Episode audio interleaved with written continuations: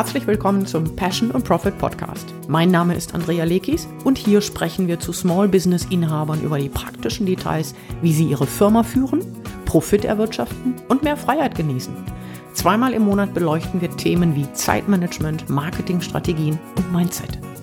Unser Ziel ist es, Ihnen jedes Mal etwas Neues zu präsentieren, das Sie sofort anwenden können, damit Ihre Firma wächst. Und hier ist Mike Lekis, hallo. Und heute sprechen wir darüber, wie Sie viel schaffen können, selbst wenn Ihnen nur wenig Zeit zur Verfügung steht. Und wenn Sie jetzt denken, oh nö, nicht noch mehr Zeitmanagement-Tipps, bleiben Sie einfach noch einen Augenblick bei mir. Denn wir betrachten heute das Thema aus einem, sagen wir, etwas speziellen Blickwinkel. Wie Sie vielleicht wissen, habe ich ADHS, also Aufmerksamkeitsdefizitsyndrom. Und das bringt, wie Sie sich vielleicht vorstellen können, besondere Herausforderungen bei der Arbeit mit sich, denn viele Dinge fallen mir einfach schwerer, viel schwerer als anderen. Mittlerweile jedoch weiß ich, wie ich damit umgehen muss. Und ich weiß, dass meine, sagen wir, Techniken auch oder gerade deswegen für alle, die auch kein ADHS haben, extrem hilfreich sein können und der Produktivität Flügel verleihen. Woher ich das weiß? Ganz einfach. Andrea nutzt jeden meiner Tipps und freut sich jedes Mal darüber, dass es flüssig bei ihr läuft. Absolut. Ja. Wir haben dieses Thema in zwei Podcasts aufgeteilt und in diesen beiden Podcasts sprechen wir über Themen wie zum Beispiel, was eigentlich tatsächlich hinter Produktivität steht, um was es tatsächlich geht, wenn wir produktiv sein wollen. Wir schauen uns den ersten Schritt an, der wichtig ist, wenn wir produktiv sein wollen. Und wir schauen uns natürlich auch an, was Produktivität verhindert. Also warum wir beispielsweise Sachen aufschieben oder auf Neudeutsch nicht so sehr in die Pette kommen. Das machen wir heute und im nächsten Podcast sprechen wir dann darüber, was Sprache mit Produktivität zu tun hat und wie Sie das für sich nutzen können. Und ich zeige Ihnen neun einfache Hilfsmittel, Tipps, Techniken aus meiner tagtäglichen Praxis, die Sie, das verspreche ich Ihnen, sofort für sich anwenden können. Darf ich hier noch eine ganz, ganz kleine Überleitung machen? Habe ich die vergessen? Nein. Ähm, ich finde so entscheidend an deinen Tipps, und das möchte ich voraussetzen, das ist wichtig, um es einfach so, so ein bisschen die Richtung vorzugeben, in welche Richtung deine Tipps gehen. Die meisten denken ja, dass sie dieses Thema Produktivität oder Zeitmanagement oder was alles dahinter steckt, mit genügend Willenskraft umsetzen können. Und das ist das, mhm. das große Problem daran ja. ist, dass erstens kann man Zeit nicht managen, weil wir haben nur eine gegebene Zeit zur Verfügung. Mhm. Und zweitens ist es so, egal wie produktiv wir sind, an irgendeiner Stelle wird unser Gehirn müde und benötigt ganz einfach eine Pause. Das heißt, seine Arbeitszeit unendlich hochzuschaukeln geht nicht, seine Willenskraft unendlich einzusetzen geht nicht. Und letztlich geht es darum, wie wir mit unserem Gehirn, weil das ist ja für die Arbeit, für die kreative Arbeit, die wir leisten müssen, zuständig, wie wir unser Gehirn besser nutzen. Sprich, du gibst hier eine super Gebrauchsanweisung, um smarter seine Birne da oben, die exorbitant leistungsfähig ist, einzusetzen. Ja. Hm? Super Überleitung, vielen Dank. Denn da bin ich eigentlich mitten schon im ersten Thema, weil du nämlich gerade das Stichwort Gehirn schon äh, genannt hast. Betrachten wir es einfach mal ein bisschen näher. Was passiert da bei uns im Gehirn? Ich steige jetzt nicht auf die neuronalen Prozesse ein. Oh, bitte. Sondern, sondern es ist einfach so, wenn wir äh, kreativ denken oder überhaupt denken, über etwas nachdenken, an einem Problem sitzen, uns Gedanken machen, dann verbraucht unser Gehirn sehr viel Energie. Und zwar verbraucht das Gehirn beim Denken bis zu 22 mal mehr Energie als ein Muskel gleicher Masse, wenn er arbeitet. Mhm. Ja, mhm. Vielleicht sind auch deshalb so viele Wissenschaftler so schlank. Äh, erinner dich an deine, an deine, als du deine, ähm, hier, deine Diplomarbeit geschrieben hast. Du hast wahrscheinlich jede Menge Süßigkeiten gegessen. Schokolade oder so, ne? Ja, mhm. durchaus, durchaus. Ähm, die Sache ist einfach die, wir verbrauchen beim Nachdenken sehr viel mh, hm, Energie. Und was ist es, was die Energie verbraucht? Nun, das sind diese vielen kleinen Entscheidungen, die wir beim Nachdenken da treffen müssen. Denn Nachdenken mhm. äh, besteht in allererster Regel, äh, besteht in allererster Linie aus ähm, ja, aus, aus der Entscheidung, die ich treffen muss, was tue ich als nächstes. Genau. Und das Problem ist aber, dass jede Entscheidung im Prinzip drei Mini-Entscheidungen mit sich bringt. Ich muss nämlich, während ich mich für etwas entscheide, immer auch gleichzeitig gegen die anderen Möglichkeiten entscheiden. Mhm. Das heißt, ich kann am Ende bei komplexen Entscheidungen, selbst wenn es sehr, sehr einfach ist, ähm, kommt ein Rattenschwanz von vielen, vielen, vielen möglichen Entscheidungen auf mich zu und wir merken überhaupt nicht, wie wir unser Gehirn quasi ermüden, weil wir diese Menge an Entscheidungen treffen müssen. Also Entscheidungen und Gedanken, das ist das, was sehr viel Energie verbraucht. Aber es kommt noch etwas anderes hinzu. Ähm, das hat David Rock in seinem Buch The Brain, uh, Your Brain at Work sehr mhm. hervorragend mhm. beschrieben in der Metapher. Und ich will die Metapher ganz einfach nutzen. Äh, wenn wir denken, dann ist es nicht so, dass wir viele Gedanken zur selben Zeit haben können, sondern wir können immer nur einen Gedanken äh, fassen und dann müssen wir zum nächsten Gedanken übergehen. Das ist praktisch eine sequenzielle Geschichte. Mhm. Und man kann sich das vorstellen wie eine Bühne, auf der ein, auf die ein Schauspieler tritt und in, ins Rampenlicht tritt, aber die Bühne ist so klein, dass zu jedem x-beliebigen Zeitpunkt nur ein Schauspieler, sprich ein Gedanke auf dieser Bühne Platz hat. Mhm. Ja. Und das bedeutet natürlich auch jetzt, dass wir äh, schon allein wieder, das sind wir wieder beim Thema entscheiden, wenn wir darüber nachdenken, über was wir als nächstes nachdenken wollen, müssen wir schon wieder eine Entscheidung treffen. Mhm. Das heißt, wir müssen auch die Bühne managen. Mhm. Ja. Und das alles verbraucht viel Energie und führt halt ganz einfach dazu, dass wir so schnell ermüden, wenn wir nachdenken müssen, wenn wir viele Entscheidungen treffen müssen und das vielleicht auch nicht ganz so gewohnt sind. Ich stelle mir das so ein bisschen vor, dieses Bild gerade mit der Bühne, dass ich dauernd dafür sorgen muss, dass nicht noch mehr von diesen Gedanken da drauf gehen, sondern ich die runterschubsen muss. Exakt, da sind wir schon bei dem Riesenproblem. Ja, mhm. ich muss das Ganze ja auch managen. Ich muss gleichzeitig Schauspieler und Regisseur sein. Mhm. Äh, da sind wir aber schon fast so ein Stück weit im nächsten Punkt der Agenda drinne. Lass uns noch mal kurz zusammenfassen, um was es bei Produktivität wirklich geht. Ich mhm. glaube, die Hörer haben es eigentlich schon erkannt. Es geht bei dem Thema Produktivsein in erster Linie darum, seine Energie, seine Gehirnenergie zu managen. Ja, ein bestimmtes Energielevel aufzubauen, die Energie in die richtige Richtung zu leiten. Thema und, Fokus. Ja, mhm. ganz genau. Und natürlich auch an den richtigen Stellen Energie zu sparen. Also produktiv zu sein heißt nichts anderes als Energiemanagement, als seine Energie zu managen. Mhm. Ist ein super Beispiel und ich merke immer, wenn ich Dinge tue, die so scheinbar wenig komplex sind. Nimm mal sowas wie Einkaufen.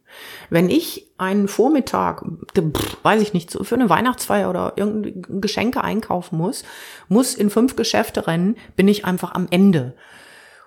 Und der Grund ist genau das, was du gerade sagst, nämlich dass die Entscheidungen, die ich zu treffen habe, für oder gegen etwas, so ermüdend sind, dass obwohl ich scheinbar keine wirklich wertvolle Arbeit geleistet habe, ich müde bin. Ich mhm. fühle das ja physisch, dass ich kaputt bin, dass ich nicht mehr kann. Ja, aber auch wenn wir das nicht fühlen, physisch, mhm. wie nach einer langen Shoppingtour, mhm. mhm. setzt die Ermüdung bei unserem Gehirn dennoch sehr schnell ein, auch wenn wir das nicht sofort merken. Das mhm. geht ratzfatz und deshalb, da kann ich schon mal den ersten Tipp so geben, deshalb ist es wichtig, dass wichtige Entscheidungen oder dass die Hauptentscheidungen des Tages möglichst morgens gefällt werden. Mhm. Ja? ja?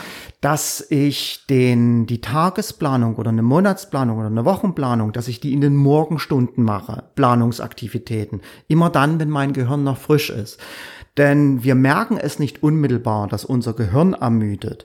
Aber, also körperlich, dass wir irgendwie uns müde fühlen oder sowas. Wir fühlen uns vielleicht noch topfit, aber unser Gehirn ist es nicht mehr. Mhm. Und wir merken das daran, dass uns dann Entscheidungen im Verlaufe des Tages immer schwieriger fallen und äh, es uns auch immer schwieriger fällt, dann auch entsprechend Prioritäten zu setzen, was ja auch ein wichtiger Bestandteil ist bei Produktivsein, ja. Oder äh, in Meetings zu folgen und ja. so weiter und so fort. Kommt auch, das erinnert mich an dieses schöne Sprichwort, ich kann keinen klaren Gedanken mehr fassen. Mhm. Und wo ich ganz häufig merke, dass ich eine Sache, an die ich abends, spät nachmittags oder abends noch eben schnell erledigen möchte, ähm, merke, ich kriege es nicht hin, und wenn ich dann aber abbreche und sage, okay, komm, ich verlagere das auf morgen früh, habe ich es teilweise wirklich in fünf Minuten erledigt. Mhm. Und wenn man das weiß, kann man natürlich sehr viel ja, gehirnschonender, was wir am Anfang hatten, mit seinen Ressourcen umgehen. Ist nicht so frustriert, ne, etc. Ja, ja. Und damit bin ich schon so ein Stück weit beim wichtigsten Schritt, was als erstes wirklich notwendig ist, wenn wir wirklich produktiv sein wollen. Du hast vorhin schon so richtig gesagt, wenn die Bühne sehr klein ist, dann bin ich auch damit beschäftigt, andere Schauspieler fernzuhalten, jetzt auch mit auf die Bühne ja. zu treten. Und genau das ist es, was der Fall ist, wenn wir uns auf eine Aufgabe fokussieren wollen, aber die ganze Zeit uns noch zig andere Gedanken durch den Kopf gehen. Ja. Wenn wir uns vielleicht Gedanken machen oder Sorgen machen oder wenn ich beispielsweise einen Vortrag ausarbeite und mir dabei die ganze Zeit den Kopf zerbreche, wie werde ich beim Publikum ankommen? Ja, das sind alles Gedanken, alles Sorgen, die mir Energie wegnehmen und da kann ich jetzt aber nicht einfach hergehen und sagen, oh, ich schieb die beiseite. Ja, nein, ich mache mir keine Sorgen. So funktioniert das nicht. Mhm. Ja, diese äh, diese Gedanken sind so stark, die werden immer wieder aufkommen, weil Unsicherheit auch etwas ist, was ja, äh, was, was für das Gehirn eine ganz schlimme Geschichte ist. Das kann es nicht fassen. Unser Gehirn versucht ja immer, einen Prozess zu Ende zu führen. Mhm. Und diese Unsicherheit, wie wird das Publikum reagieren, das kann es ja nicht wirklich zu Ende führen. Das kann es ja erst dann zu Ende führen, wenn das Event beispielsweise stattfindet. Mhm. Ja, also kann ich auch die Gedanken nicht ausblenden. Das einzige, was ich machen kann, ist, ich kann im Vorfeld, und das ist der erste Schritt, wenn, wenn ich produktiver sein will, ich kann im Vorfeld dazu oder äh, ich kann im Vorfeld dafür sorgen, dass ich mehr Sicherheit habe, dass ich mich sicherer fühle. Darf ich dazu ein Beispiel sagen? Ja, und dann habe ich eine ganz spannende Übung dazu. Ja, okay. Also ich habe mittlerweile für mich festgestellt, dass so etwas wie Aufschieberitis oder was wir ja neudeutsch oft nennen Procrastination, also wo wir eine Sache ums, ja, ich sag's jetzt, verrecken nicht tun, dass das in der Regel nichts mit der Sache an sich zu tun hat, beziehungsweise nein, präziser formuliert, nichts mit mir zu tun hat, sondern oftmals mit dahinterliegenden, ähm, wie der Mike gerade gesagt hat, Unsicherheiten oder Ängsten. Ich mache zwei Beispiele. Beispiel Nummer eins ist von einer Freundin von mir, die joggen wollte und die gemerkt hat, Mensch, ich, ich mache es einfach nicht. Und sie hat gedacht, es wäre eben das typische, ich bin zu faul zum Sport. Und dann haben wir so uns so unterhalten und ich habe ein bisschen nachgefragt und ich habe sie irgendwann gefragt, und wann läufst du? Okay, und wo läufst du? Und ich habe verstanden, ähm, dass da womöglich Angst hintersteht. Ich habe gesagt, du sag mal, ähm, wie ist das? Fühlst du dich da wohl? Und sie sagte, nee, an diesem Weg sind schon mehrere Frauen überfallen worden. Und erst da dämmerte es ihr, dass ihre angebliche Faulheit zum Sport gar keine Faulheit war, sondern dass die Unsicherheit, dass das eben vielleicht nicht die beste Joggingstrecke für sie war. Punkt Nummer eins. Manchmal, das ist nicht Dummheit, dass wir das nicht sehen. Wir sind einfach so geeicht darauf, dieses Thema Aufschieberitis, dass wir als erstes darauf kommen. Nummer zwei, ähm, ich habe vor einiger Zeit, das ist schon einige Jahre her, partout ein bestimmtes Angebot nicht geschrieben, was ich normalerweise nicht mache. Es geht bei mir gestern raus. Und ich habe mich hingesetzt, kurz darüber nachgedacht und festgestellt, dass mir eine wesentliche Information, um dieses Angebot zu schreiben, schlicht und ergreifend fehlte. Und ich wusste, wenn ich das nicht aufnehme, dann ist das Angebot schief. Genauso kann es sein, dass jemand ein Angebot oder eine bestimmte Sache im Kundenkontakt nicht machen möchte, weil das einfach unvollständig ist. Oder vielleicht auch, weil er weiß, instinktiv weiß, dass er diesem Kunden nicht so gut helfen kann. Ja, das mhm. ist das die Zusammenarbeit. Also das nur als Hinweis, dass was sich manchmal maskiert als das scheinbare, ich bin da ein bisschen lazy oder vielleicht sogar faul oder dieses, äh, ja, ich brauche einen Tritt in den Hintern. Manchmal ist es das nicht, sondern entweder es fehlt etwas oder das Ganze muss etwas umgelagert werden. Ja, du hast jetzt von den Sachen gesprochen, wenn wirklich etwas in der realen Welt fehlt. Mhm. Ja, mhm. aber wenn ich zum Beispiel einen Vortrag ausarbeite und dafür eigentlich alles habe, was ich brauche oder ein Angebot schreibe und alle Informationen habe und es doch nicht mache, das ist das, was, was, was aus meiner Sicht halt sehr oft der Fall ist, dass ich es doch nicht mache, obwohl ich alles habe. Dann ist natürlich die Frage, woran liegt es? Auch das hat was mit Unsicherheit zu tun, aber diese Unsicherheit ist halt nicht, weil uns etwas fehlt, sondern mhm. weil wir etwas falsch angehen. Mhm. Ja. Stimmt, das, ja, absolut. Mhm. Ja, ähm, und dazu vielleicht eine kleine Übung. Hast du Lust? Sehr gerne. Okay. Ähm, stell dir einfach mal vor, vor uns liegt jetzt hier ein Brett auf dem Boden, sagen wir fünf Zentimeter dick und äh, halben Meter breit und zehn Meter lang. Mhm. Hättest du irgendwelche Probleme, über dieses Brett zu gehen, wenn das hier vor uns liegt? Nö, wenn ich nicht auf Stöckelschuhen tun muss. Nö. Ne? Und das ist das, äh, wie eigentlich die meisten reagieren bei dieser äh, Frage. Nö, natürlich habe ich da keine Probleme. Es gibt manchmal doch jemanden, der dann ein bisschen rumdruckst. Das liegt dann aber aus meiner Erfahrung heraus daran, dass äh, die vielleicht irgendwelche Ressentiments haben gegen äh, ja, gegen Kommandos oder sowas, ja, laufen Das über lassen Brett. wir einfach mal außen vor. Das, das lassen wir einfach mal außen vor. Also, als normaler Mensch habe ich keine Probleme, über dieses Brett zu gehen. So, und jetzt verschärfen wir die ganze Übung jetzt etwas. Stellen wir uns wieder dieses Brett vor, 10 Meter lang, 5 Zentimeter dick, einen halben Meter breit. Diesmal aber nicht auf dem Boden, sondern in 10 Metern Höhe zwischen zwei Häusern. Wie sieht es jetzt aus? Puh. Puh. Wenn du mir dazwischen so ein, so ein Netz, so ein Sicherheitsnetz spendierst. Okay, Sonst? okay. Puh. Äh, jetzt sofort ist doch im Kopf die Frage, um Gottes Willen, was ist, wenn ich daneben trete?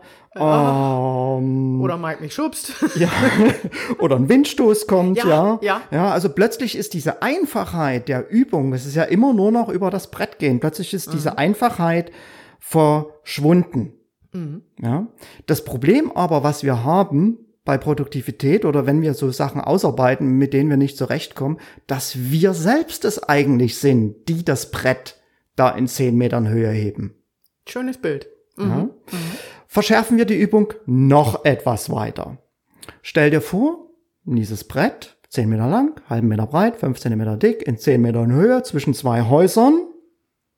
Und du stehst praktisch an einem Fenster, sollst drüber gehen zu dem anderen Haus. Und plötzlich spürst du Wärme in deinem Rücken. Oh oh. Du drehst dich rum und siehst, das Zimmer hinter dir steht in Flammen. Oh Was ist jetzt? oh. Äh, ja, ich denke, jetzt oder nie. Welche Chance habe ich? Go for it. Ja, also das Thema Perfektionismus oder vielleicht auch noch schön und, und, und graziös über dieses Brett drüber zu gehen, ist gestorben. Hauptsache drüber, egal wie, auf allen vier Bäuchlings. Kriechen, Bäuchlings, es spielt alles keine Rolle. Ja. Ja, und was dabei passiert ist, die Energierichtung hat sich plötzlich komplett geändert.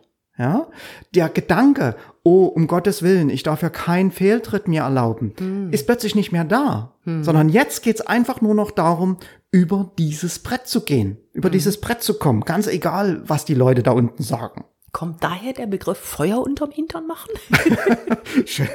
Gute Frage, schöner Punkt. Müssen wir mal erörtern. Ähm, was ich damit verdeutlichen will, ist, wir selber machen uns das Leben schwer, ja. Wir, wir heben das Brett an und trauen uns da nicht über dieses Brett drüber zu laufen und dann kommt die Deadline. Die Deadline ist das Feuer hinter uns und dann rammeln wir da irgendwie drüber, egal wie es aussieht. Woher kommt das? Nun, das kommt daher, dass wir der Aufgabe, die eigentlich erstmal nur eine simple Aufgabe ist, Macht verleihen. Wir verleihen einer Aufgabe wie beispielsweise einem Angebot schreiben, einen Artikel schreiben, einen Vortrag ausarbeiten. Wir verleihen dieser Aufgabe die Macht, über unsere Person, über unsere Persönlichkeit zu urteilen. Ja? Diese Aufgabe hat plötzlich die Macht, über uns zu urteilen, ob wir ein guter Mensch sind oder ob wir ein schlechter Mensch sind. Und als Folge davon entsteht natürlich Angst. Ja, wir haben plötzlich Angst zu versagen. Plötzlich haben wir Angst vor dieser Aufgabe. Ja. Und jetzt passiert Folgendes. Wir versuchen natürlich, dem Ganzen irgendwie entgegenzuwirken. Und das machen wir in der Regel mit Perfektionismus. Wir sagen praktisch, wenn ich nur gut genug bin, ich muss, wenn ich alles richtig mache, dann ist es kein Problem. Oh, was mir, Ja? ja. was mich daran erinnert, was viele, viele, viele Unternehmer sagen. Ich muss nur noch diesen Kurs, ich muss nur noch das, ich muss nur noch das und dann. Genau, genau, Ja. genau. Wir verschieben eigentlich, jetzt ist der Status, wo wir selber das Brett in diese 10 Meter Ja. Höhe verschieben. Ja. Doch unser Gehirn weiß sehr genau, dass es diese hundertprozentige Aufgabenerfüllung, diesen Perfektionismus eigentlich überhaupt nicht erreichen kann. Das heißt, der vermeintliche Ausweg Perfektionismus ist eigentlich eine Verschärfung der Situation. Und jetzt sind wir, ja, jetzt sitzen wir da wie das Kaninchen vor der Schlange. Jetzt geht gar nichts mehr. Die Aufgabe hat die Macht für uns. Wir, wir wissen, wir denken, da kann nur Perfektionismus helfen. Unser Gehirn weiß aber, Perfektionismus wird es nie erreichen können. Schockstarre, Angststarre. Ja, das ist das, was da wirklich ähm, da ist. Und jetzt macht unser Gehirn eigentlich nur die konsequenteste und logischste aller Lösungen. Selbstschutz. Shutdown. Shutdown, Aufgabe aufschieben. Ja. Ja, weg damit, raus aus dem Fokus, ja, weg mit diesen schlimmen Sachen. Wende dich anderen Sachen zu, die nicht so, die nicht so äh, angsterfüllend sind. Ja. Ja.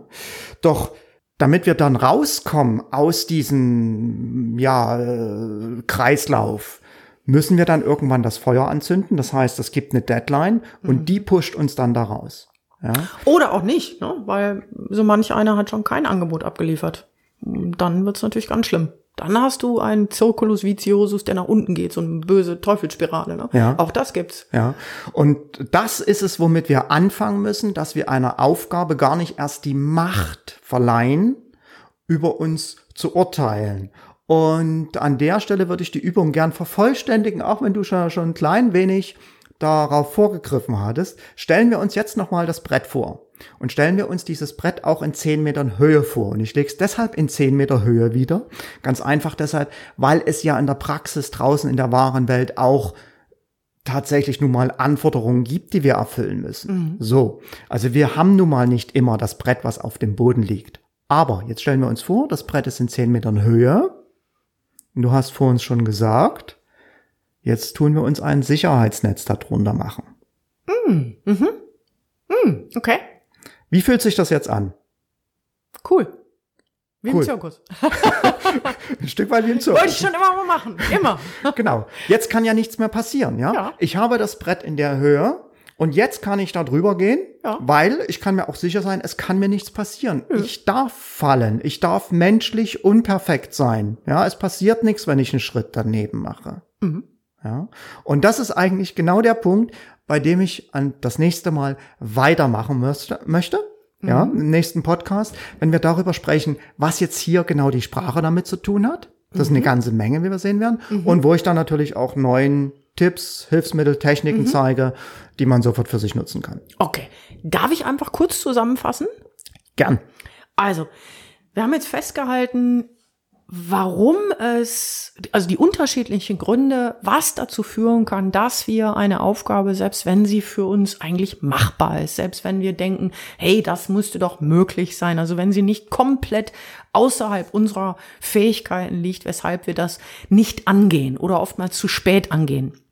Nämlich, dass wir dieser Aufgabe in irgendeiner Form Macht verleihen. Macht in dem Sinne, dass die Ausführung der Aufgabe in direktem Zusammenhang steht, wie unser Selbstbild ist. Ganz ich würde genau, ja. gerne da einfach noch reinschmeißen, die letzten zwei Minuten, dass dieses Selbstbild natürlich immer dann auch mh, nicht gerade gewinnt oder wir unser Selbstbild schlechter einschätzen, wenn wir hingehen und bei anderen gucken und uns vergleichen.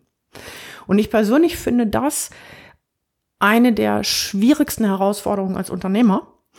Ähm, wir sind seit 16 Jahren im Geschäft oder diese Firma habe ich vor 16 Jahren gegründet. Du bist ja kurz danach dazugekommen.